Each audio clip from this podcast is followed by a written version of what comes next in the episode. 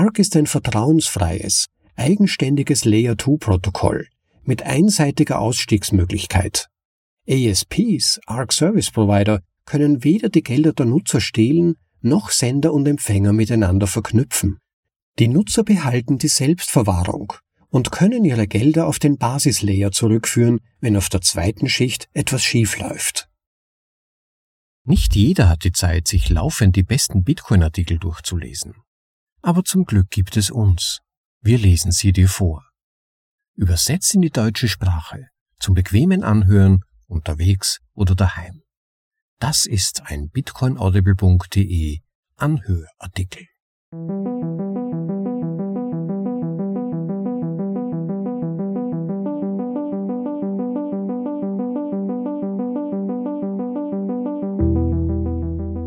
Das Beste in Bitcoin hörbar gemacht. Das ist bitcoinaudible.de. Ja, und willkommen zur Folge Nummer 114 von bitcoinaudible.de, dem Podcast mit den besten Artikeln aus dem Bitcoin Space, für euch in die deutsche Sprache übersetzt und danach vorgelesen. Zum bequemen Anhören, ob unterwegs oder daheim. Heute widmen wir uns Baracks Ankündigung von ARC, einem Second-Layer-Protokoll, das billige, nicht pfändbare, also non-custodial, anonymisierte Off-Chain Bitcoin-Zahlungen ermöglicht. Das solltest du dir anhören. Eines vorweg, die heutige Episode besteht wieder mal aus eigentlich zwei Vorlesungen zweier Kürzerartikel. Der eine die grobe Beschreibung von Burak, dem Erfinder von ARC selbst, und danach noch eine Erklärung des Bitcoiners Royandale der die Konzepte auf seine eigene Weise beschreibt und dabei einige Erklärungslücken schließt und deshalb habe ich mich entschlossen, seinen Beitrag anzuhängen. Ja, und ARC, das könnte ein echtes Big Thing werden, eine neue Ära einläuten, die Bitcoin völlig neue Wege der Skalierung eröffnet. Ich muss gestehen, ich habe trotz intensivem Lauschen zu Buraks Präsentation und zwei Interviews mit ihm immer noch nicht hundertprozentig verstanden, wie ARC in bestimmten Detailbereichen funktioniert, aber ich werde in der Nachbesprechung versuchen, die Konzepte, die im Artikel nur grob angerissen werden, noch ein wenig genauer zu erklären. Und wer dann tiefer graben möchte, kann das anhand der verlinkten Ressourcen im Eintrag zu dieser Episode auf unserer Website bitcoinaudible.de noch weiter tun. Und nun aber nichts wie los mit dem Artikel Wir stellen vor ARC von Purak. Im Originaltitel Introducing ARC. Ich freue mich, ARC öffentlich vorstellen zu können. Ein Second-Layer-Protokoll für billige, anonyme, Off-Chain Bitcoin-Zahlungen. ARC ermöglicht es den Empfängern, Zahlungen zu empfangen, ohne dass sie sich zuerst Liquidität beschaffen müssen, während gleichzeitig die Privatsphäre des Empfängers gewahrt bleibt. Das Protokoll ist so privat wie Wasabi, so bequem wie On-Chain und so günstig wie Lightning. Bevor wir ins Detail gehen, lasst mich ein wenig über meine persönliche Geschichte erzählen. Da ich mich ursprünglich auf der Seite der Big Blocker befand, kannst du dir vielleicht vorstellen, dass ich selbst ein großer Kritiker von Lightning war. Ich hatte immer schwere Einwände gegen Lightning, die sich auf die eingehende Liquidität, den asynchronen Empfang und den On-Chain Footprint bezogen.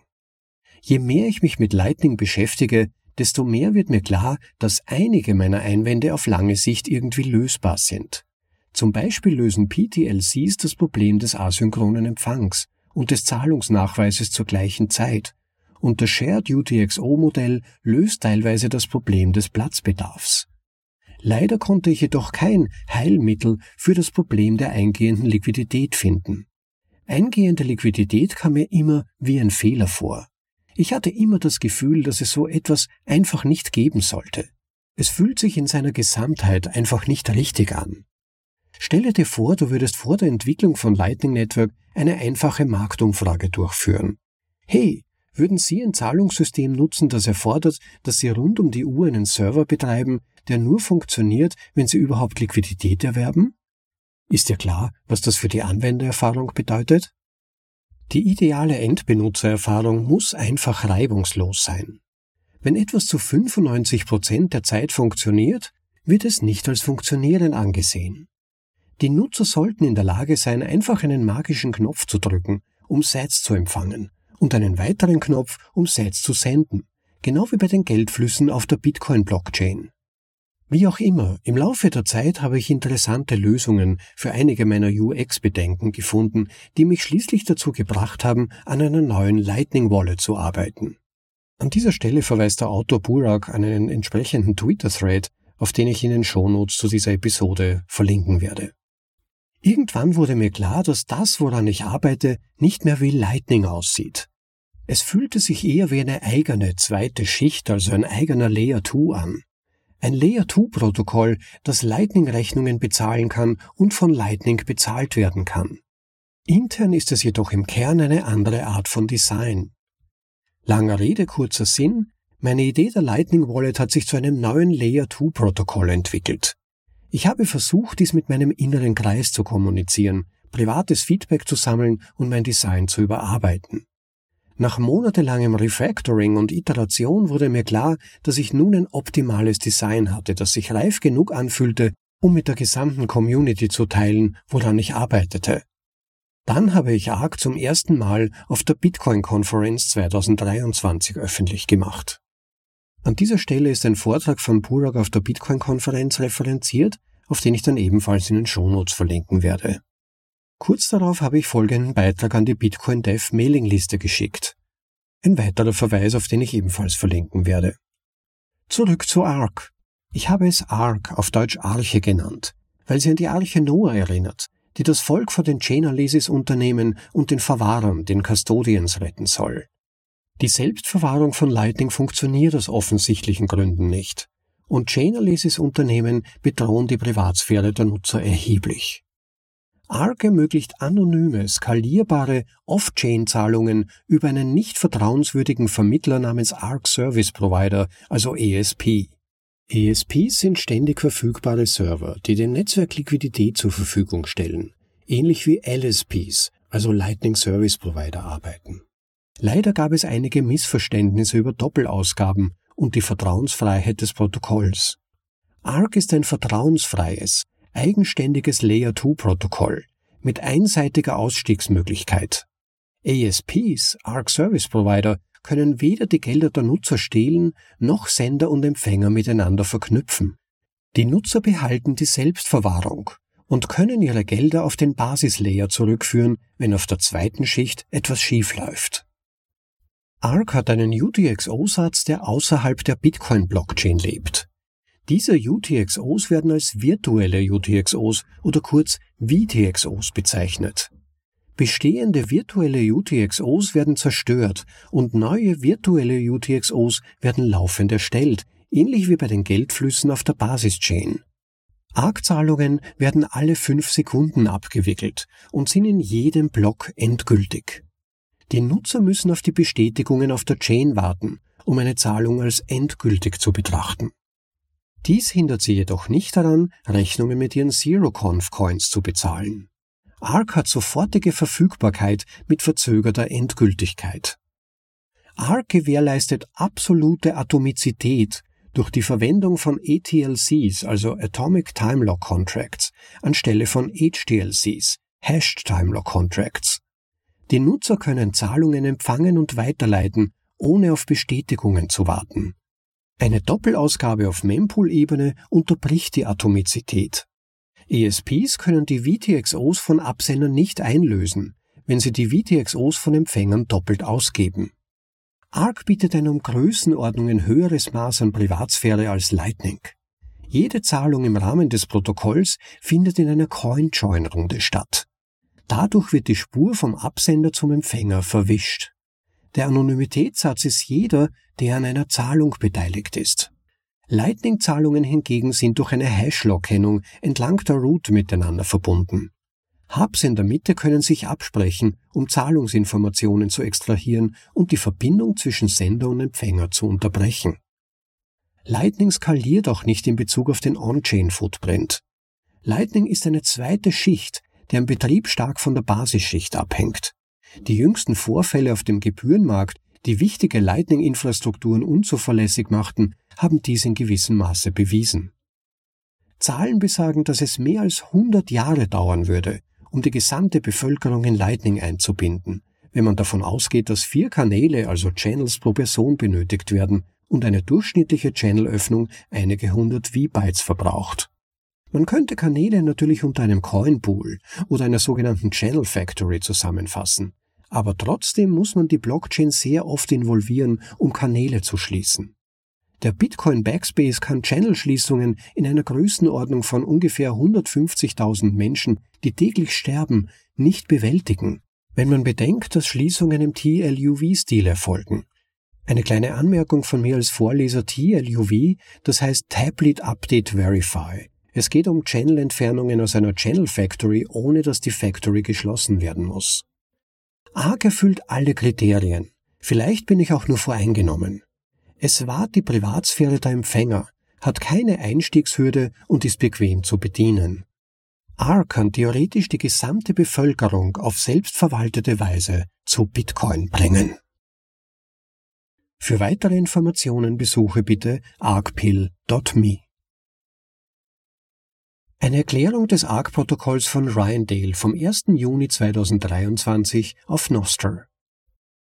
Hier ist mein Verständnis von ARC. Ich hoffe, Burak kann mich korrigieren, wenn ich etwas durcheinander bringe oder etwas Wichtiges übersehe. Lasst uns für eine Minute ignorieren, wie man Geld in und aus dem System bekommt und nur darüber reden, was passiert, sobald man Geld im System hat. In ARC hast du einen virtuellen UTXO oder einen VTXO. Die Hauptoperation, die du durchführst, ist das Senden eines VTXO an jemand anderen. Alle fünf Sekunden führt der ESP eine CoinJoin-Runde durch. Die Art und Weise, wie du jemanden eine VTXO sendest, ist durch den CoinJoin. Du sendest eine Eingabe, er erhält eine Ausgabe. Dies geschieht alle fünf Sekunden, sodass ein mobiler Benutzer sein Telefon herausnehmen, auf Senden drücken und damit fertig sein kann. Da CoinJoin mehrere interaktive Schritte für die Registrierung der Eingaben, die Registrierung der Ausgaben und die Unterzeichnung umfasst, führt der ESP diese sehr häufig durch, damit die Endnutzer nicht minutenlang mit offenem Telefon dasitzen müssen. Auf der ARC-Ebene besteht die Abstraktion darin, dass ich dir einfach einen VTXO über diesen CoinJoin sende. Jetzt hast du einen VTXO und kannst ihn halten, ausgeben und so weiter. Was auf der Bitcoin-Ebene passiert, ist, dass der ESP eine Layer 1 Bitcoin-Transaktion mit einem oder mehreren Inputs und drei Outputs erstellt. Die Eingaben werden vom ESP bereitgestellt. Die Ausgänge sind einer für die Gebühren des ESP, ein Connector-Output und eine VTXO-Verpflichtung. Der Connector-Output und die VTXO-Verpflichtung sind beide CTV, also Check Template Verify Verpflichtungen für viele Outputs. Wenn ich dir also VTXO sende, bedeutet das, dass im VTXO Commitment Output für diese bestimmte CoinJoin-Transaktion ein Ausgabepfad enthalten ist, der es dir ermöglicht, dein Geld nach 24 Stunden auf der Bitcoin-Blockchain auszugeben. Mehr dazu später. Dies ist der unilaterale Exit-Pfad. Wenn ich dir Geld schicke und du ARC verlassen möchtest, kannst du eine Transaktion im VTXO Commitment Output offenlegen und eine On-Chain-Zahlung erhalten. Nun wird nicht jeder eine On-Chain-Zahlung annehmen wollen. Die meisten Leute werden ihren VTXO nehmen und ihn in einer zukünftigen Pool-Transaktion, einem CoinJoin, verwenden wollen, um sie an jemanden anderen zu senden oder um sie selbst zu senden. Wenn du also deinen VTXO ausgeben möchtest, unterzeichnen du und der ESP einen 2 von 2 Key-Pfad, der den VTXO an den Empfänger über seinen neuen VTXO sendet. Diese Transaktion umfasst auch eine Ausgabe des neuen Pool Connector Commitments. Dadurch wird die ganze Sache bei einer Streitbelegung atomar, benötigt also nur einen Schritt. Du hast also eine Vielzahl von Nutzern, die alle VTXOs in diesen Outputs gebunden haben. Die meisten wollen sie in ARC ausgeben. Was also passiert ist, die VTXO-Commitment-Ausgabe kann on-chain jederzeit durch den Empfänger eingelöst werden. Sie kann nach zwei Wochen zurückerstattet werden und sie kann vom ESP nach vier Wochen eingestrichen werden. Der Gedanke dahinter ist, dass der ESP, nachdem jeder seine On-Chain-Guthaben in Anspruch genommen hat, den Output einlösen und zur Finanzierung einer neuen Coin-Join bzw. Poolrunde verwenden kann. Denke daran, dass der ESP alle Inputs bereitstellt, sodass diese Inputs letztendlich aus alten Poolrunden stammen sollten. Das bedeutet, dass die Benutzer alle vier Wochen selbst Geld senden oder verschieben müssen, indem sie neue VTXOs erstellen. Keine große Sache, aber etwas, das man in Wallets einbauen sollte. Was passiert, wenn ein Benutzer versucht, doppelt auszugeben? Nun, durch den einseitigen Einlösungspfad ist die Idee so, dass wenn der Benutzer zuvor den VTXO signiert hat, der ESP diese Transaktion on-chain offenbaren könnte, bevor der Benutzer in der Lage wäre, das Guthaben einzustreichen. Da diese CoinJoin-Transaktionen alle fünf Sekunden stattfinden, ist die Zahlung schnell und einfach und für den Empfänger nicht interaktiv. Und diese CoinJoin, also Pool-Transaktion, sollte im nächsten Block landen. Es besteht also ein gewisses temporäres Mempool Double Spend Risiko, bei dem der ESP einen VTXO zwischen dem Zeitpunkt, an dem eine Zahlung gesendet wurde, und dem Zeitpunkt, an dem sie in einem Block landet, doppelt ausgegeben werden könnte. Du kannst dieses Risiko mindern, indem du einen VTXO verwendest, um eine Lightning Network Rechnung oder etwas anderes zu bezahlen. Oder sie einfach als unbestätigte Transaktion behandeln und auf einen Block warten. Insgesamt handelt es sich um ein wirklich interessantes Design. Es gibt hohe Liquiditätsanforderungen. Der ESP muss On-Chain-Liquidität für alle Transaktionen bereitstellen, die in einem Zeitraum von vier Wochen stattfinden, bis er alte WDXO-Verpflichtungen ausgleichen kann. Und es gibt den On-Chain-Fußabdruck eines 1-Plus-Input, drei Output-Transaktionen alle fünf Sekunden. Wir werden also nicht Tonnen davon haben. Aber ich denke, sie könnten ein wirklich interessanter Weg sein, um Endbenutzer-Wallets zu skalieren. Eine hypothetische Zukunft könnte sein, dass Endbenutzer Fedimint oder Cashew-artige Wallets oder Arc-Wallets verwenden, dann kann das Clearing zwischen ESPs und Mints über Lightning stattfinden. Ich denke, ich habe die wichtigsten Punkte getroffen. Gebt mir gerne Bescheid, wenn ich etwas falsch dargestellt habe. Vielen Dank. Das war Wir stellen vor Arc von Burak und die Erklärung von Rindale vom 1. Juni 2023. Ja, so eine ganz spannende Präsentation von Burak, die ihm hier mit Arc gelungen ist.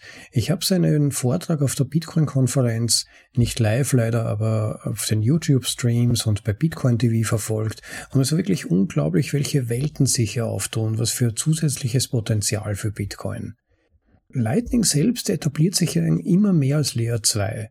Und da konkret eigentlich als Settlement Layer kommt mir vor, also zur Endabrechnung, wenn man so will. Und ich finde faszinierend, dass Burak eigentlich gar nicht den Anspruch erhebt oder das Ziel verfolgt, womöglich jetzt eine Art Lightning Killer auszurufen oder zu schaffen zu wollen, sondern mehr über sein Protokoll versucht, Schwächen des Lightning Network für das Ziel einfacherer Zahlungen über das Lightning Network auszugleichen und es dahingehend zu ergänzen. Und er hat schon recht, es gibt zum Teil im Lightning Network immer noch relativ große Hürden, die zu nehmen sind. Man muss beispielsweise doch Kapital in Channel binden, äh, die Channel-Einrichtung ist relativ komplex, da muss man schon ein bisschen Verständnis mitbringen. Das lässt sich nicht wirklich gut noch automatisieren. Der eigene Lightning-Node muss immer online sein. Äh, die Privacy, die Privatheit ist nicht wirklich optimal. Da gibt es noch einige Dinge, die vermutlich noch viel, viel besser werden in Zukunft, aber im Moment stellen sie ja tatsächlich Probleme dar, die gelöst werden müssen. Andererseits hat Lightning allein in der kurzen Zeit, die es existiert, schon eine erstaunlich hohe Anzahl von Applikationen und Technologien, die darauf aufbauen, ermöglicht. Zahlungen ohne Zensurmöglichkeit, private Zahlungen über Nutzung von beispielsweise Fedi oder Cashew, Interoperabilität mit der Liquid Sidechain zum Beispiel und anderen Sidechains. Insofern würde sich natürlich die Frage stellen, ob es überhaupt sinnvoll und ökonomisch wäre, jetzt parallel zum Lightning Network eine, anderen, eine andere Second-Layer-Lösung hochzuziehen, die im Prinzip denselben Aufgabenbereich abdeckt. Da gibt es schon Lightning Network. Und insofern ist es, wie gesagt, toll, dass hier eine Ergänzung vorgesehen ist, dass Arc Lightning Network ergänzen soll und die Nutzung von Lightning Network ultimativ leichter machen soll. Und wir haben ja auch gesehen, das Tolle ist, wenn der Basislayer, also die Bitcoin Main Chain, die Basischain stabil, maximal dezentralisiert und nicht zensierbar ist, dann lässt sich darauf ein weiteres Netzwerk aufbauen, weitere Netzwerke, die Privatheit zum Beispiel wirklich hochgradig effizient erzielen können oder auch Geschwindigkeit in Bezug auf die Abwicklung der Zahlungen. ARC versucht das im Prinzip auch zu erreichen. Und dabei aber vor allem auch den Sprung auf den Second Layer wesentlich einfacher zu machen. Ist man dann dort mal drin, dann läuft alles viel einfacher und innerhalb dieses Systems teils ergänzt durch Lightning. Zwei Begriffserklärungen wollte ich noch anfügen. CTV, das ist die Abkürzung für Check Template Verify. Auch bekannt als BIP 119, also Bitcoin Improvement Proposal Nummer 119. Und das ist ein schon seit längerer Zeit viel diskutiertes Upgrade für Bitcoin. Viele sagen, es wäre recht wichtig für die Zukunft von Bitcoin, andere halten es für eine Bedrohung. Jedenfalls soll es uns ermöglichen, nicht nur zu spezifizieren, an wen oder wann eine bestimmte Transaktion gesendet werden soll, sondern auch wie. Zum Beispiel Sendungen nur an eine spezifische Adresse. Das würde dann die Sicherheit erhöhen, zum Beispiel vor Diebstahl. Aber auch für Finanzapplikationen zum Beispiel. Da gibt es Möglichkeiten, es zum Beispiel für On-Chain Bitcoin-Optionshandel einzusetzen. Oder mit Smart Contracts oder DLCs, also Discrete Lock Contracts. Aber vor allem würden CTVs viel mehr Flexibilität für Lightning Channels und für Channel Factories ermöglichen, was dann in weiterer Folge auch Vorteile für die Privatheit der Transaktionen hätte. Aber es gibt, wie erwähnt, durchaus auch eine Vielzahl von Einwänden und Sorgen diesbezüglich. Zum Beispiel gibt es einen durchaus hörenswerten Vortrag von Andreas Antonopoulos zum Thema, der zum Beispiel angeführt hat, dass die Einführung von Smart Contracts auf der Bitcoin-Blockchain er für sehr fragwürdig und potenziell problematisch hält. Und zwar vertritt er die Ansicht, dass wer Smart Contracts will, soll doch lieber zu Ethereum gehen.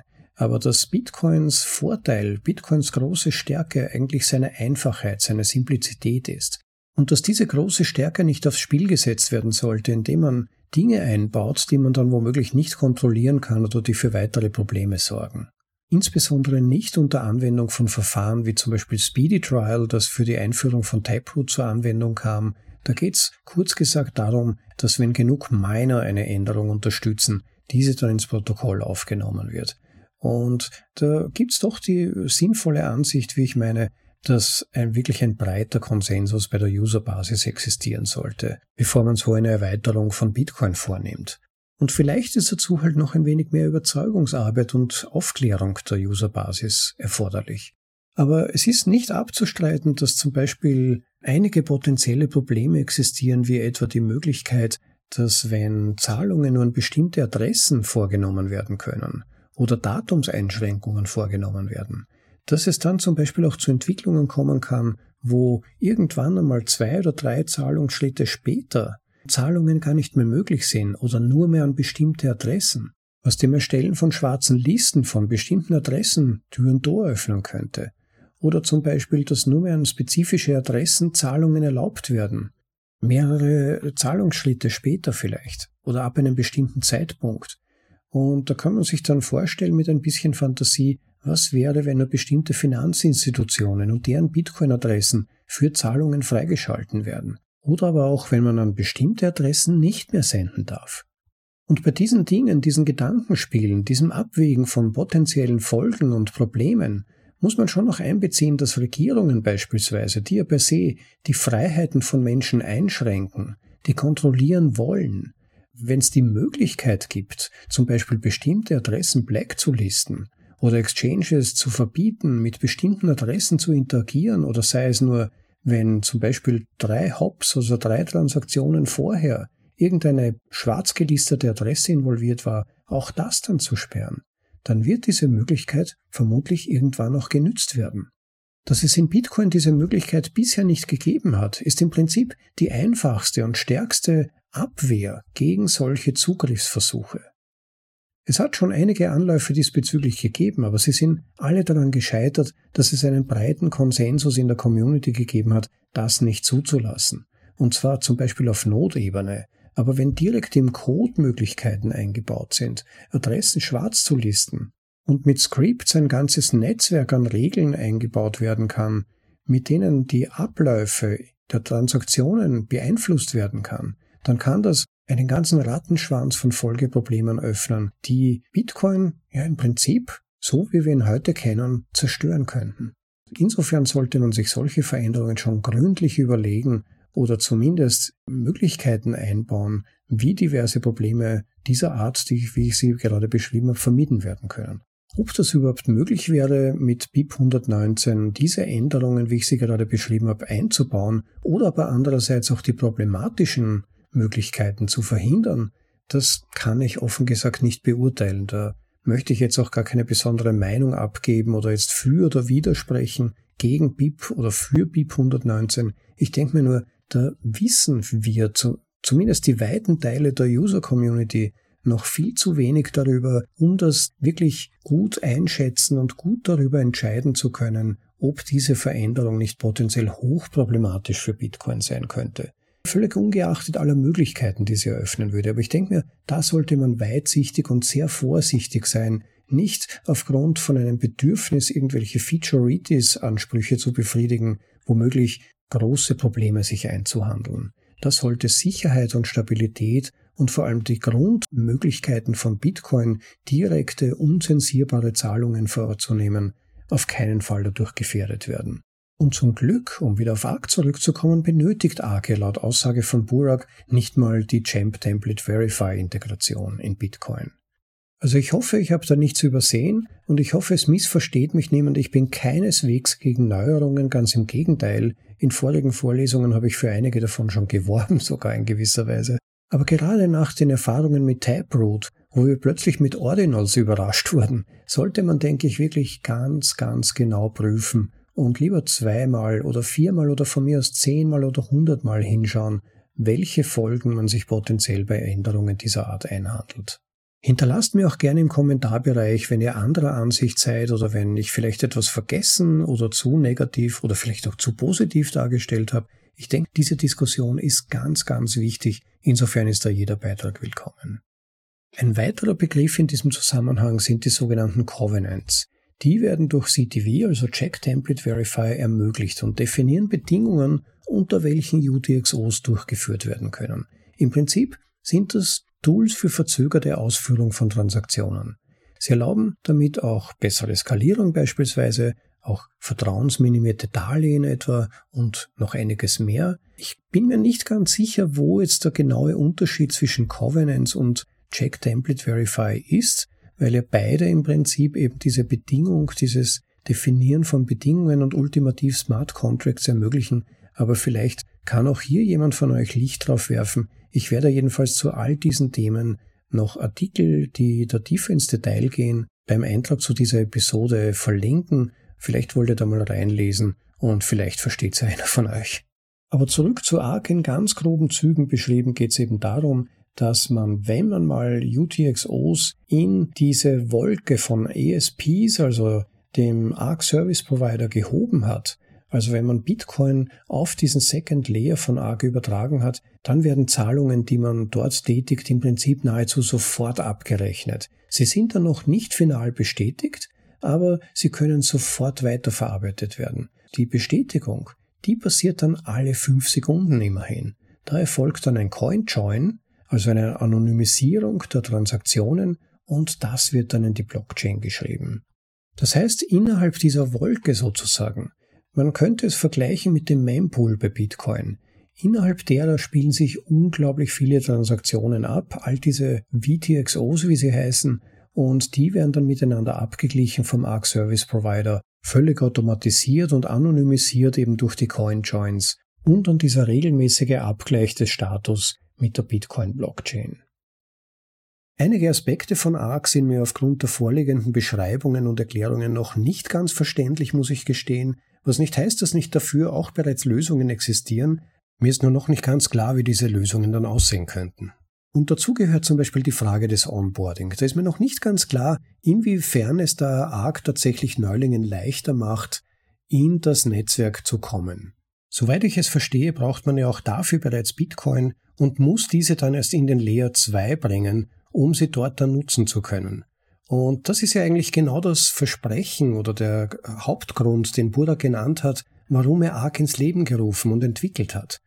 Und dafür ist mir noch verhältnismäßig unklar, wo hier genau dann der Vorteil liegt oder ob sich vielleicht der Vorteil eben auf die Einfachheit bezieht, wenn man mal im Netzwerk ist, dass man dann eben keine Channels eröffnen muss und so weiter.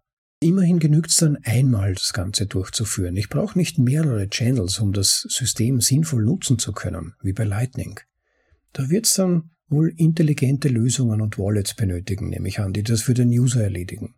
Aber es gibt ja auch noch Entwicklungen wie Fedimins zum Beispiel, mit denen man neue User zum Beispiel einfach hineinbreachen könnte oder mit Light Clients wie zum Beispiel Nostr, wo man im Prinzip nur schnell mal eine Adresse erstellen muss und schon kann man Lightning über Zaps empfangen. Also auch wenn mir noch nicht hundertprozentig klar ist, wo genau dann die große Vereinfachung steckt beim Onboarding in das ARC-System gewissermaßen, wird es vermutlich in Kombination mit Lightning doch einige Möglichkeiten geben, das noch einfacher zu machen. Und vor allem, wie gesagt, braucht es auch bei ARC nur einmal die Konvertierung von UTXOs in VTXOs. Und dann ist man eigentlich drin, dann braucht man nichts mehr weiteres tun. Und ich denke wirklich, dass da Apps eine große Hilfe sein werden. Ja, und dann gibt es da noch einen weiteren potenziellen Problembereich, bei dem ich mir nicht sicher bin, ob er tatsächlich vielleicht auch einfach zu lösen ist oder ob das dann im Laufe der Zeit passieren würde. Und zwar ist das die Frage, wie viel Platz auf der Bitcoin-Blockchain das Ganze einnehmen würde. Denn wenn es nur wenige User gibt, dann ist der Fußabdruck in der Base-Chain eigentlich gleich groß wie bei On-Chain-Transaktionen. Aber auf der anderen Seite, je mehr UTXOs über einen ESP, also einen ARC Service Provider, abgewickelt werden, umso massiver wird die Ersparnis. Weil er dann innerhalb dieses ARCs, also dieses ESP-Mempools, wenn man so will, diese VTXOs unglaublich schnell und effizient abgewickelt werden können. Also je mehr UTXOs über einen ESP abgewickelt werden können, umso massiver wird die Ersparnis, aber auch umso besser die Privacy, also die Privatheit. Auch das darf man nicht vergessen. Und da ist halt sehr die Frage zu einen, würde ich vermuten, wie viele ESPs es gibt, weil natürlich je mehr ESPs, umso mehr müssen ja alle fünf Sekunden Informationen auf die Blockchain zurückgeschrieben werden. Also alles schwupps in den Mempool und dann schauen, ob die Transaktionen rasch genug durchgehen. Und da ist die Frage, ob sich das dann ausgeht, selbst wenn man Taproot intensiv dann natürlich nutzen wird, vermutlich. Ist eben doch noch genau durchzurechnen und zu evaluieren, wie groß dadurch die Belastung der Bitcoin-Blockchain werden könnte. Es muss kein Problem sein. Ich möchte nicht in Frage stellen, dass das vielleicht sogar relativ einfach zu lösen ist. Mich würde nur sehr interessieren, wie es dann praktisch umgesetzt werden würde, wie es umsetzbar ist und vor allem auch Berechnungen, bei welchen Userzahlen zum Beispiel und bei welchen Zahlen von ARCs, also von ESPs, dann doch vielleicht Probleme auftreten könnten. Eine weitere Frage, die mich unweigerlich ereilt hat beim Anhören dieses Konzepts ist, was würde passieren, wenn zum Beispiel ein ESP, also so ein ARC Service Provider, einen Rugpool versucht äh, oder sich mit anderen Usern verbündet? Was würde man dann machen können? Wie kann man diese Situation lösen? Wie kann ich dann beispielsweise meine Eigentümerschaft an Coins nachweisen? Wie kann ich wieder an die Coins kommen? Vor allem auch nachdem die Coins ja zwischendurch schon coin-joined wurden. Also die Nachverfolgbarkeit durchaus in Frage steht. Ich habe irgendwo gehört oder gelesen, dass Burrock gesagt hat, das ist kein Problem, aber es wäre doch interessant zu wissen, wie das dann genau gelöst werden würde. In unterschiedlichen Szenarien wenn der ESP entweder ausfällt oder aktiv und bösartig versucht, sich Vermögen anzueignen, wenn sich Allianzen entweder zwischen verschiedenen ESPs oder ESPs und einzelnen Usern gibt, die auch zum Beispiel Fedimint-Föderationen sein könnten.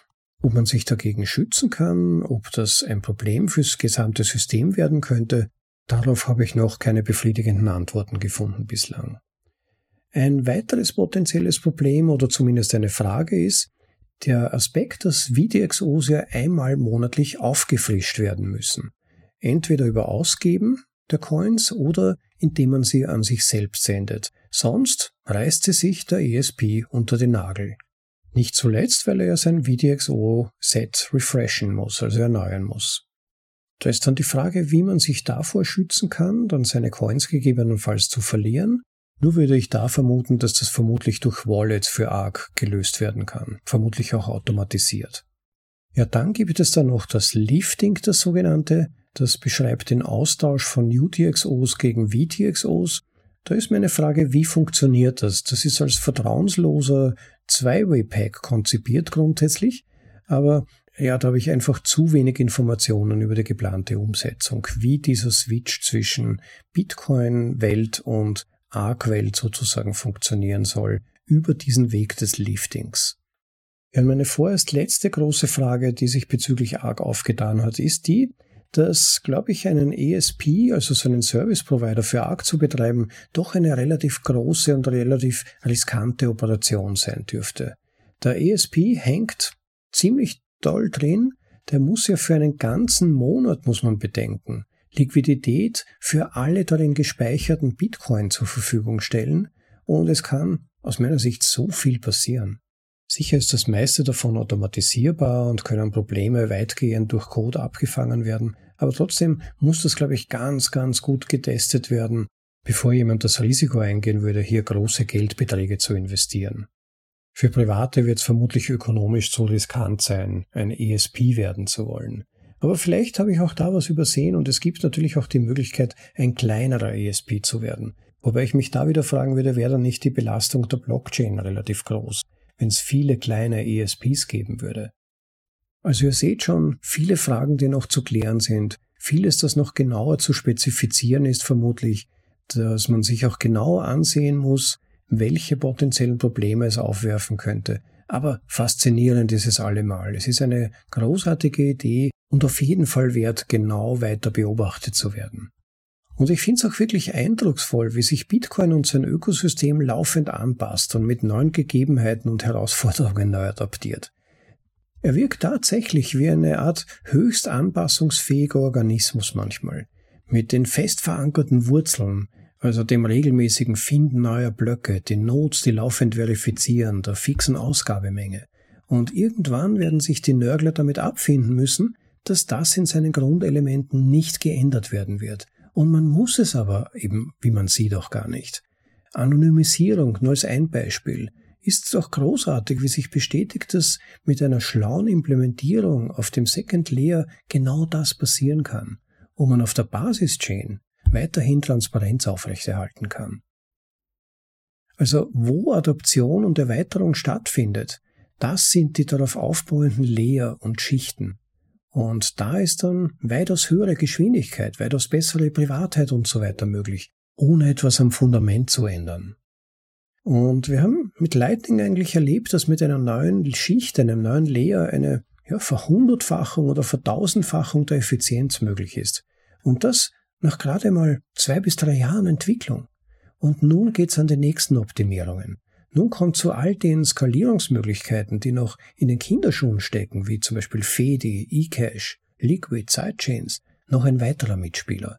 Und vielleicht geht der Trend mit Fedimins, eCash und so weiter dann noch in die Richtung, die wir alle anstreben, dass es um mehr direktes Vertrauen geht und wir uns wegbewegen eher von diesen anonymen Molochen wie Banken und Exchanges, die wir nicht kennen und die uns auch nicht kennen und sich deshalb eher skrupellos verhalten. In gewisser Weise ist das ja ganz natürlich. Ich habe so ein Gefühl, dass ARC uns in der Reihe unserer Vorlesungen noch begegnen wird, jetzt mal im Entwurfsstadium und es geht in nächster Zeit ans Codeschreiben. Ich kann es nicht erwarten, bis erste kleine Testprojekte laufen und dann zu schauen, wie sich das System verhält und weiterentwickelt, vielleicht auch welche Hürden sich zeigen, die noch genommen werden müssen.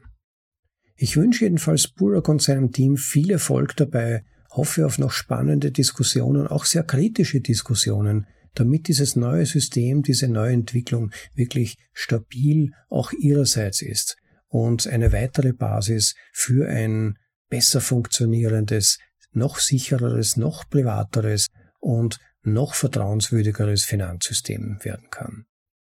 Und dabei möchte ich es fürs Erste wieder mal stehen lassen.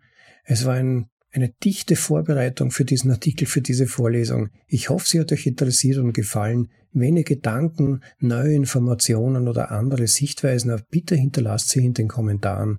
Vielleicht hilft ja dem einen oder anderen arg noch besser zu verstehen oder vielleicht auch die Vorteile oder potenziellen Nachteile noch besser zu verstehen. Und das ist so wichtig. Nur durch Diskussion entwickelt sich alles weiter und nur durch offenen Austausch erreichen wir die höchsten Höhen gemeinsam.